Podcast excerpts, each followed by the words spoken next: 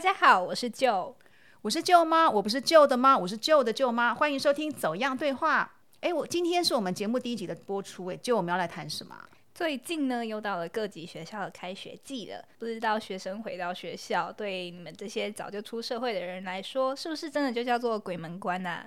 其实像你们这么大的学生或者是年轻人呢，家长是比较没有关鬼门的感觉啦，因为呃，平常看到你们就像嘟的鬼一样啊，就是见影不见人，或者是见人不见身。就你会这样吗？对啊，我回家都是那种默默开门，然后蹑手蹑脚走进去，是好像那个灵魂飘过这样的。对，所以其实你们到底有没有开学，对我们来讲比较没有感觉。我想那个鬼门关呢，应该是指向是家里面有有幼稚园或是小学的家长比较有感觉。像呃五月份那时候不是疫情警戒嘛，COVID-19 的疫情警戒到第三级，然后很多小朋友他们就都回家上课了。然后家长他们也请了这个防疫假回家照顾小孩。那时候其实让很多家长都快要受不了了。哦，对啊，对，其实小孩每天都在家里乱窜，真的。所以那时候比较有这个鬼门开的感觉。那呃，最近大学已经开学了嘛？你有什么特别感受吗？嗯，因为我也到大四了嘛，然后这算是一个出社会前最后自由的时光。所以说，我就一直有种不太真实的感觉，就是总觉得我才刚大一入学没多久，然后没想到啊，咻咻咻咻咻，就时间这样过去，然后我就升到大四了。那我想问舅妈，就是你会觉得大学时代特别珍，就是觉得特别珍惜，或者想要特别回到这个时候吗？哎，其实谈到大学那个时间离我有点久远了。不过因为这两年我又回学校念研究所，哎，我知道说其实现在大学的录取率还蛮高的。其实你只要去考试。有分数，基本上都可以申请得到大学。不过，就我回到学校去的观察，我觉得现在的大学好像也不是那么容易念，而且大学生好像也不是都过得很 happy 哎。嗯，是这样没错。所以说，今天的走样就是想要用我们的经验，跟这些大学新鲜人们分享一些攻略。希望你们听完今天的节目，可以让你直接赢在大学的起跑点。诶，听到你讲那个赢在起跑点，其实对我们大人来讲还蛮有吸引力的。那到底这个时候我们家长应该要做些什么，然后才能轻松愉快的看着我们的孩子赢在起跑点呢？今天我们都要来跟大家分享哦。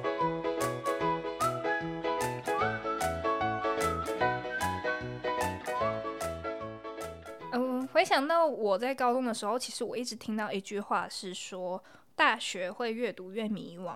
那时候我就想说，嗯，怎么可能？我刚从国英数设置这些很无聊的科目解脱了，我到了大学，我就是要学一些我喜欢的专业科目啊，我怎么可能会越读越迷惘呢？哎，其实我在想啊，可能很多人都不知道为什么要念大学，就好像觉得念完这个高中高职啊，反正就一定要再升学嘛。而且现在大学这么好考，我刚才已经有讲过了，录取率很高，有分数就可以念。那就你有想过为什么你要念大学吗？我觉得其实大学毕业证书是一张门票，诶，虽然说不保证一定会吃香，可是，在职场上，嗯，每个人都有读大学。如果你没有读的话，好像我们站的起跑点就不太一样了。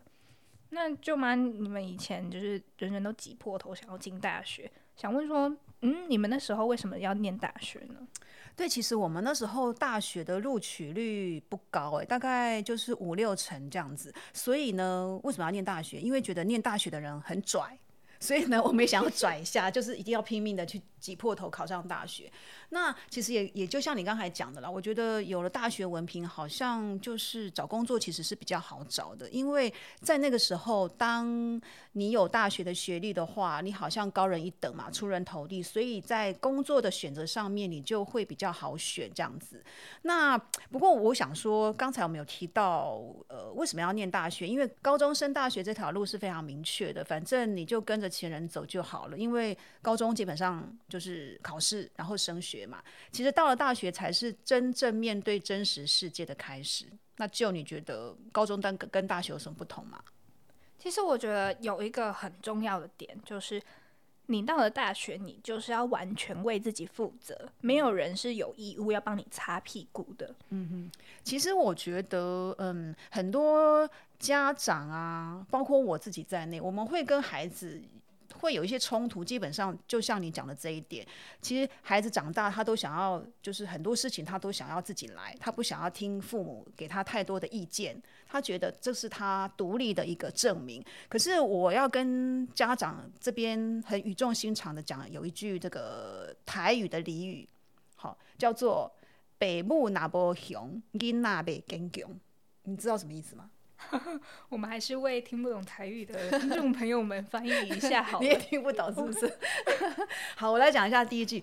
那个“北部哪波熊”，就是说，这个我们当父母的，如果不狠下心来，不管是放手，或者是让孩子去做一些什么事情的话，你那被跟，就是这个小孩子他可能就没有学习的机会，他就是。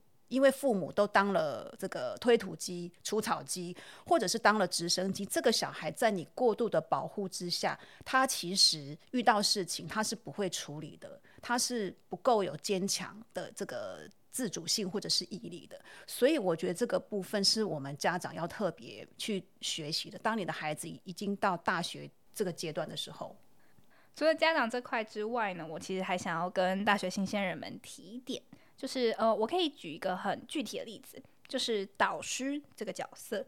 你在高中的导师呢，其实就有点像是你在学校的爸妈，他们会对你管东管西，叫你去扫地，叫你去抄联络簿，叫你要念书，叫你要交功课。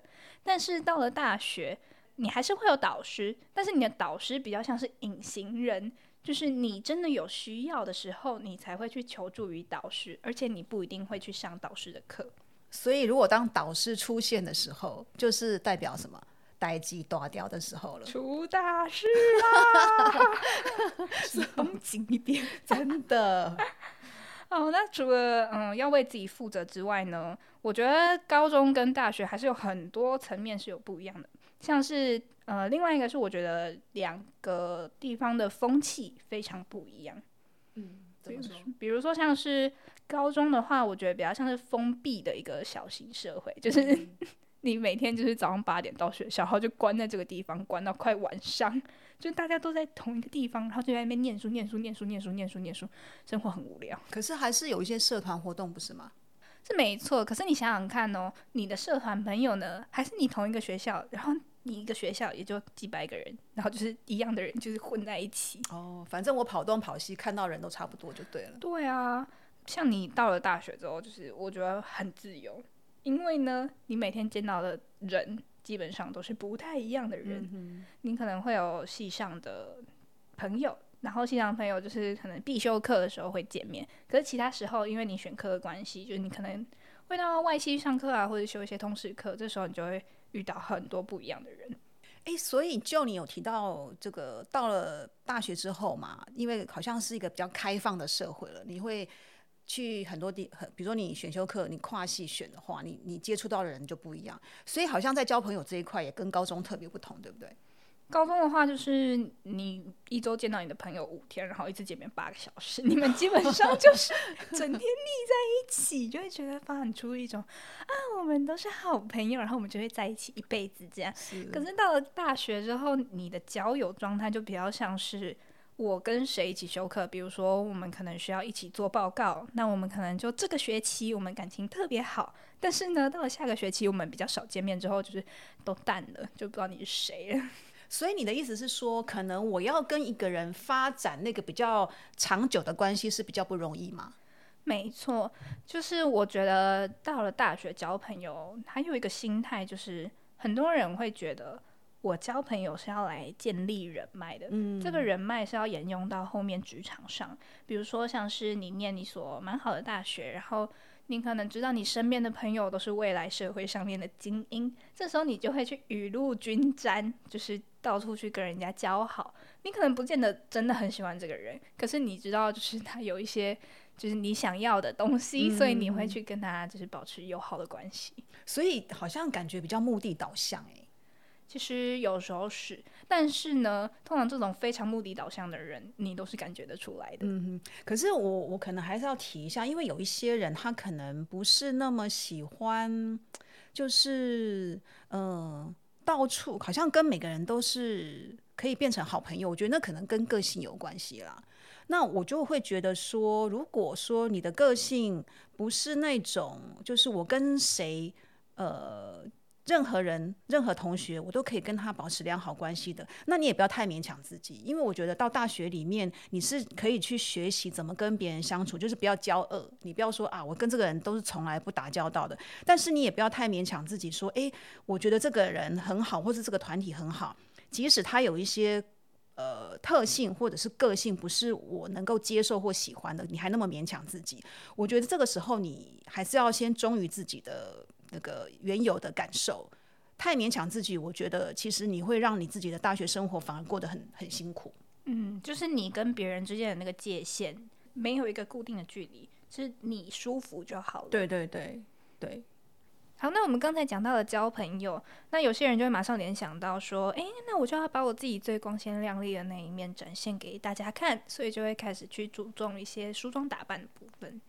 其实我们那时候也是会这样子，不过我有观察到，我们那时候呃女生会开始涂口红，但是那个口红呢，我们又不不敢画的太红，因为真的怕太显眼了，这个招致异样眼光。可是我发现你们现在真的那个妆啊，基本上画的好像是全套的妆，那个什么呃粉底呀、眼影啊、眼线啊，甚至还有些人会装假睫毛，哎。嗯，大家的妆容真的是越来越精致，而且还会互相交流，说：“哎，那个妆怎么画的？”哎，我很好奇，你们这样画一个这个全妆，大概每天要花你多少时间呢？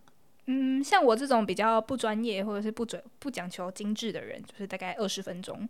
那有些人就是很喜欢那种，就是非常精致，每个小细节都要顾到的话，其实很多人都是花了一个多小时在化妆的。哦，那其实也占用不少时间的，所以每天要很早起床喽。对啊，就是很勤劳的，所以就是女女为悦己者容是不计时间的，就对了。其实要说女为悦己者容，我觉得。嗯，好像有点古板。我们应该说，女生为了自己觉得好看，然后很开心，就是投资这个时间是很值得的。OK，所以会让自己的自信心增加就对了。嗯，对，其实其实也是啦。这个我觉得让自己看起来呃喜欢自己，然后觉得自己漂漂亮亮的，其实那个自信心真的是会增加的。没错。然后在服装上，其实我也有观察到，我们以前好像大部分都是穿 T 恤、牛仔裤啊，可是你们现在那个服装造型还蛮多样的哎。嗯，哎，讲到服装啊，就是我前几天在一个大学生论坛上面看到一篇文章，是说他们在讨论女生到底应不应该穿着那种比较露乳或是露肩露背的这种衣服去上课呢。然后下面就有回应说，教授通常都是不太希望女学生这样穿的。嗯，原因呢是因为他们很害怕，就是眼睛往下一撇。不小心看到不该看的东西，就会有一些争议了。是，我觉得那个教授可能到时候那眼睛不晓得往哪里摆的。对啊，哎，可是我们讲到的是女生，其实我发现哦，现在男生也还蛮会打扮的。像像我们以前我们班男同学啊，就是呃穿的清一色大概都是差不多一样的类型。比如说他们里面会穿一件圆领的 T 恤，然后外面就搭一件衬衫，没有扣扣子，然后就搭个牛仔裤、球鞋，就。大概那时候男生都是这样穿的，可是我发现现在男生好像那个服装造型也越来越多样哎。嗯，我觉得走在学校里面男生，然后每个都好帅哦，就是会穿潮牌啊，或者是把自己打扮的像韩系小哥哥，然后他们很注重他们的头发，就是要花一些钱，然后就把它修理的整整齐齐，或者是烫烫头发。嗯，所以他们其实也算是。花了蛮多时间跟金钱在投入这一方面的。嗯哼，可是我觉得说到这个打扮啊，不管是衣服或者是这个化妆的部分，我我又想到我我那时候念大学的时候，我们班有一个教授是这样告诉我们的，因为那时候上课嘛，有时候还是会偷偷拿起镜子照一照自己，哎，那个头发哪边没弄好啊，或者是这个口红要不要再补一下这样子。然后那时候教授就跟我们讲说，哎。我知道你们很现在很重视自己的形象啊，很重视自己的外表，那都没有错。可是呢，你们的学生，你们还是本分，还是学生嘛，这个还是要花多一点时间在你们的课业上面。其实你们有时候花很多时间在那边化化妆啊、穿衣服啊、打扮的花枝招展的，想要吸引很多人的目光啊，其实搞不好根本就没有人来看你。其实说真的，我觉得好像穿搭或者是化妆这个。对于现在的人来说，不一定真的是我想要去吸引别人的目光。他去做这件事情，比较就是比较多人可能是觉得啊，我觉得看到自己整整齐齐，然后漂漂亮亮，我很开心，所以我去做这件事。那我其实，在网络上面常常也看到有人就会说，嗯，怎么办？我身边的同学都很会化妆，那我不会化妆，嗯，好焦虑哦，这样。那我我就觉得说，其实这件事情就是你要自己去评估，说你去化妆，你去打扮，你开不开心？如果你觉得你去花这个时间，花这个金钱，嗯你只是觉得浪费时间的话，那你就不要去做这件事情。对，而且我觉得，如果说你是一窝蜂看着人家这样做，你就这样子做，你就你你你也不晓得为什么要。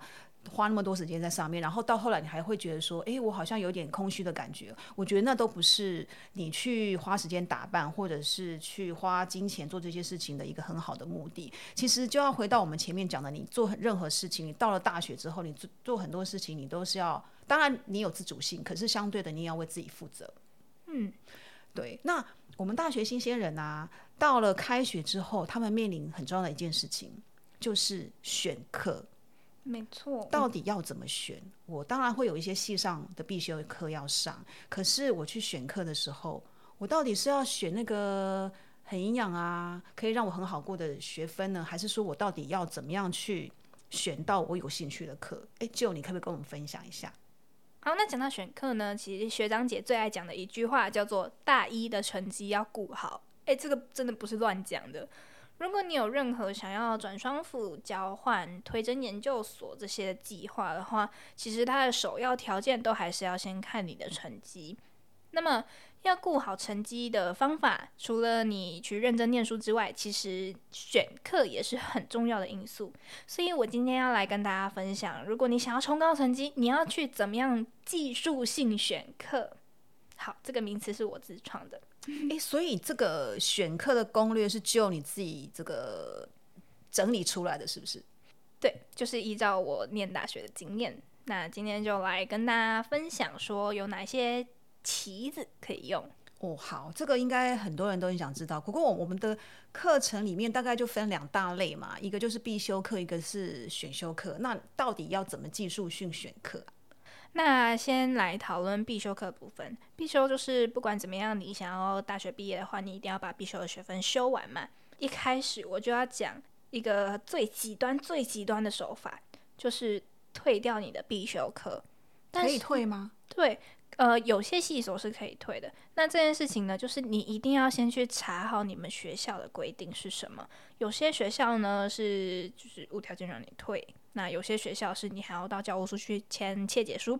所以这些资讯是你要去查好，可不可不可以这么做？嗯。那么我讲退必修呢，那就是有些系上的必修课 loading 比较重，但是就是你付出了心力，可能你还没有办法拿到比较好的成绩。这时候你就可以自己去评估说。那我要不要投资时间在这上面？如果你真的有很强烈、很强烈想要拿高分的欲望的话，你就可以去想，那到底要不要去退掉必修？因为退必修是一个赌博性的事情。就是如果说你真的退掉必修课，然后像是你想要转系的话，你如果真的成功转过去，当然这个必修对你来说就不重要了嘛。但是如果你没有转系过去的话，你退掉必修，等于说你之后还是要把这堂必修课补回来。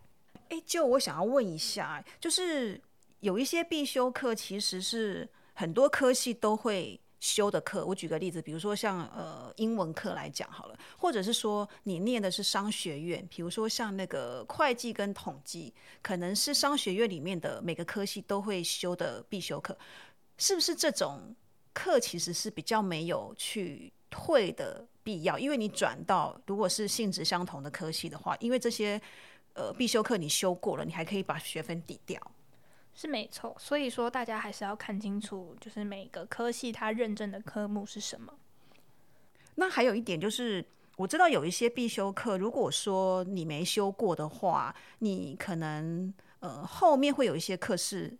跟这个课有关系，你是不能上，就是所谓的党修。所以你万一退错课的时候，那你可能会很惨哎。对，没错。哎，这里就是还是要提醒大家说，选课这个举动呢，你不可以只以单个学期来思考，不可以只想说，哎，我这个学期要怎么样去操作我的选课方式。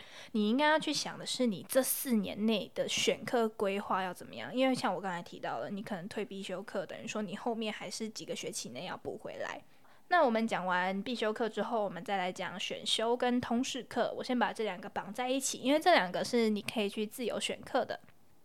你在大学刚入学的时候，其实你可以去问问看学长姐，说，诶，哪几堂选修课或者是哪一些通识课，他的老师给分是很大方的。因为你要想哦，你是要拉高成绩，可能这些课程呢，它的内容不是你喜欢的，但是为了成绩，你当然可以折腰，就是你要去跟老师拿那个很甜很甜的分数。所以这时候我是蛮推荐大家去修很多这些比较甜的选修课跟通识课。然后最后我要再来讲一个非常非常好用的东西，叫做汽修。嗯哼，汽修呢，就是通常会在期中考成绩公布的那个礼拜，就是你看完你的期中考成绩，你发现哇大事不妙，就是成绩真的没有很理想，或者是你觉得不够高分，你可以选择把这堂课弃修掉。这个学分我不拿的意思。没错，就是说我自愿放弃这一堂课。通常会在成绩单上面注明说你这堂课是弃修，课名还会在。那如果你很介意的话，是不建议你这么做。但是通常后果的话，我问过一轮，大家是说只会在你可能要申请研究所的时候，那个研究所的教授看到你的成绩单上面写一个弃修，他会问你说为什么你要弃掉这堂课。刚才就你跟我们分享的是说，就是目的性很明确，比如说我就是想要转系呀、呃，转双辅啊，或者是我之后有当交换学生的打算嘛。这时候，因为这些目的，他们很重要的就是第一关一定要看成绩，所以你教我们的就是说技术性选课就是。把成绩可以拉高的一个方法。那如果说你现在念的科系本来就是你喜欢的科系，那你当然就不会有这些问题了。没错，那就是如果是自己很喜欢的科系的同学们，那你就是照着系上的规定，必修课、选修课就这样一路修完，顺顺的过去就好了。而且我发现哦，就是念了大学之后，你不要去浪费大学的资源，因为大学里面有很多的系所。其实如果说你不想要让自己的 loading 太重，好像我有很多学分要修，然后又要很多报告作业要写的话，我倒也觉得你去旁听一些你有兴趣的课，其实也是一个蛮不错的方法。没错，如果你没有学分压力的话，其实就是用这种轻松的方式去学习也是可以的。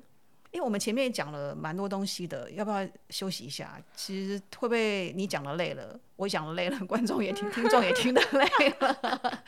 哦，好饿哦，大家来拿点东西来吃吧。好好好，我来吃点东西好了。哎，就我今天准备的那个小点心是那个小包的王子面，你们现在还喜欢吃王子面吗？超喜欢的，我小时候也喜欢吃这个，我觉得这个应该是。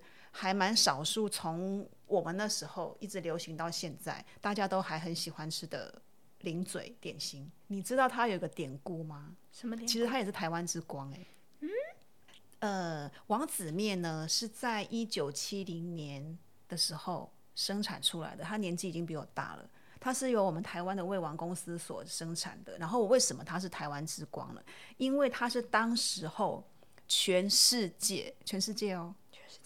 第一包用来干吃的泡面，有没有突然觉得它很伟大？有，赶快吃一口！真的古人的智慧，真的，我好饿哦。对，虽然这个王子到现在还还是依旧年轻，其实已经是老王子，老王子。没错，哎，我赶快来吃一下，不然真的肚子饿了。好，嗯，赞，好吃。怎样？肚子又比较不饿了吗？我怕观众等太久。好吧，那我们要不要继续下面的主题？好啊，但是我还是要把它吃完。哎，就你王子面吃完了吧？我吃完了。好，肚子也不饿了吧？对，没错，我现在元气满满。好，那我们要继续下面的话题喽。好。刚才我们有提到了大学跟高中有什么不同嘛？然后你你也跟我们讲了这个技术性选课这个生存攻略的很重要一部分。那我有观察到现在的大学生活的这个活动真的是很多，比我们那时候多出很多不一样的活动出来。没错，那我我来跟你介绍一下好了。好就是呢，大学新鲜人通常进去会碰到第一个活动叫做迎新。那迎新有些系上是叫做宿营。宿营是什么呢？就是为了要凝聚系上同胞们的情谊，同胞，对他们叫做细胞哦。真的吗？没错。怎么有这么好玩的名字？反正就是一群人啊，开开心心，然后就一起出去玩。就学长姐可能会带一些活动，然后让学弟妹可以快速的破冰。哎，请问这种活动是第二天，你就是你说两天一夜嘛？通常两天或三天的。哦，是那种到晚上还要用什么萤火晚会点蜡烛，然后最好还能让让大家流眼泪那种的吗？哎，流眼泪是不一定啦，哦，就是但是萤火晚会是必须的，是有点其实有点类似我们以前那个参加救国团活动。你有听过救国团？救国团是什么？好，那这个以后再说啊。你先讲你的大学活动有什么？好，那我们刚才讲完了宿营嘛，接下来呢，你会遇到的有可能是戏学会啊、跑营队啊、戏剧竞赛啊、社团啊这一些的。那先来讲戏学会好了，戏学会其实就是学生自治团体嘛。嗯。那学生自治团体会碰到就是系上的一些公共议题，如果你是对这方面有兴趣的话，其实蛮推荐你去参加看看的。嗯。那戏学会还会牵扯到你要不要去缴戏费。很多人一直在问说，到底要不要缴钱？到底要不要缴钱？那我要跟你讲怎么评估要不要缴钱。通常呢，系学会他们都会公开他们的收支表。你可以先去看一下他的收支表吧，就是他们把钱到底用到了什么地方。如果说你真的觉得他们把钱花在刀口上，那你就可以贡献一点点心力啦。毕竟就是系学会，我自己也待过，很穷，非常 穷，所以缴的人不多，是不是？嗯，其实没有很多啦，通常都是系学会的人自己在缴啊，真的。而且我可以说一个故事，就是呢，那时候我我要去印一张小卡片，感谢学长姐的帮忙，然后呢。我那时候跟系学会报十二块的预算，他们只给我十一块，是钱不够吗？就是对，连一块钱都付不出来。我跟他们吵 架吵了好久，所以说大家还是要好好的看一下要不要缴钱呢。是，哎，可是问题是我缴了之后会对我有什么帮助吗？比如说，是不是我有参加活动，可以参加更多活动，还是还是纯粹就是缴钱到学会里面？像。嗯，我们系上呢，系学会其实有时候会帮助我们，就是做一些选课上面的，就是比如说跟系办之间的协调。嗯，所以说我觉得算是就是还蛮感谢他们有帮我们做事的。嗯哼，应该不不知心给他们嘛，对不对？对啊，他们就是拿大家的钱，然后就义务性的帮忙。OK，了解。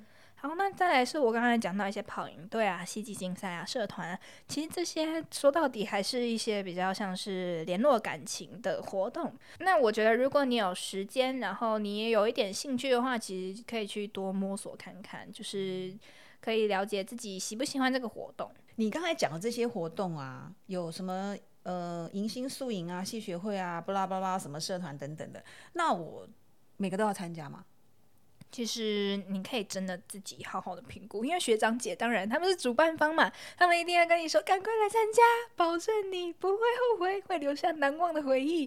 但是你也可以去问问看，就是其他参加过但是没有留下来当就是筹备人员的学长姐们，就是他们通常意见都会蛮真实的。嗯哼，嗯，所以你可以去参考一下这个前人的意见。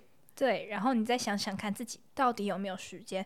我真的要一直一直强调，大家时间分配真的非常重要。嗯哼，好，那我们刚才提到了这个高中跟大学的不同，然后我们提到了可能你要开始注意服装仪容，然后你也教大家怎么选课，然后我们又跟大家提到有这么这么多的活动，所以在时间管理上面其实非常非常的重要哦。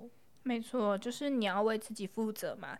你的时间就是你的时间啊，你要怎么样去规划，那也是你自己应该要去好好摸索的事情。对，其实我觉得上了大学之后啊，就是很多事情已经不像你念国中或是高中，有没有黑板上面老师还会帮你写下第一点你要写什么，第二点明天考什么要准备什么，然后第三点可能礼拜几要教什么，就是老师还会在黑板上呃提点你。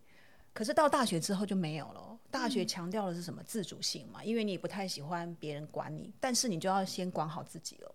对啊，其实像大学也有非常多的截止时间，就是 deadline，像是你去申请一些活动、申请一些计划，或者是缴交作业的时间，那这些 deadline 都是你必须要自己谨记在心。如果你真的记不起来，你真的一定要想办法开一个行事历，提醒自己一定要做这件事情，不然可能这个机会流失掉，你真的会后悔一辈子。哎，对我，我后来想起来，你讲到那个行事历，我我也是到大学开始，我有用记事本。记录我每天该做什么事情的习惯，因为真的就是一定要有个方法是可以提醒自己的。那可是现在像我们有手机很方便嘛，你在那个呃就是日期月历上面，你都可以去把每天不同时段你可能有什么事情要做，然后它你还可以设提醒嘛，提前提醒自己什么时候该做，什么时候该完成什么。我觉得那个还蛮重要，也是一种自我管理的方式。嗯，那就是这里也可以。提供大家参考，我是用 Google Calendar，我觉得蛮好用的，就是它其实就是在整个 Google 系统里面，只要点开就可以。嗯。然后有时候像是我们要开一些线上的会议，它也会直接帮你连接到 Google Calendar，你就不用再多新增一个。没错，你们现在是网络时代，真的好要好好利用网络上的功能。对啊，而且也不知道之后到底是不是要线上上课。没错，没错。好，那嗯，最后我要讲回来，就是我觉得大学啊，它其实是一个探索生涯的过程。就是因为像我观察到，其实蛮多大学生，他到了大三或者是大四，明明应该要开始决定说，哎，我自己未来的方向是什么，但其实还是蛮迷惘的。但是因为你在大学这四年内，你会有非常多的活动啊，非常多的经历，其实这些你要回头去看，说自己到底成长了些什么。那这些你也可以去做删除法，就是说我发现了我不喜欢什么。那你就知道说，哎，我未来就不会朝这个方向去前进。所以说，你应该要在这四年的阶段里面，好好去了解自己。就你刚才是给那个大学新鲜人的一些提醒嘛？那因为我身为家长，其实我也要跟家长做一些提醒，因为像我们好不容易把我们的小孩啊，这个一二十年的这个。千辛万苦的把他拉拔长大了，他们现在呢，呃，已经是一个独立自主的个体，他们有他们自己的理想啊，有他们自己的目标要去追寻。那这时候呢，我们的时间多出来了。但是呢，我们也不要把太多的目光焦点放在他们的身上，应该要回过头来把这些时间用在我们自己身上，因为我们也都面临到中年的这个时间了。那我们要怎么样把我们接下来的生活过好？我觉得这个时候也可以来做好好的规划。那当然啦，我们有时候不免还是会唠叨啦，对不对？那个 虽然就你说最好爸妈都不要跟你讲话，那万一我们真的忍不住的时候，又跟你们唠叨几句的时候，请你们。有用的话还是要捡起来听啊！如果你觉得那个真的就是很啰嗦、很唠叨的话，你就把它当耳边风，咻飞过去就好了，不要太在意。你讲话很逆风哎，我讲很中肯吧？真的逆风。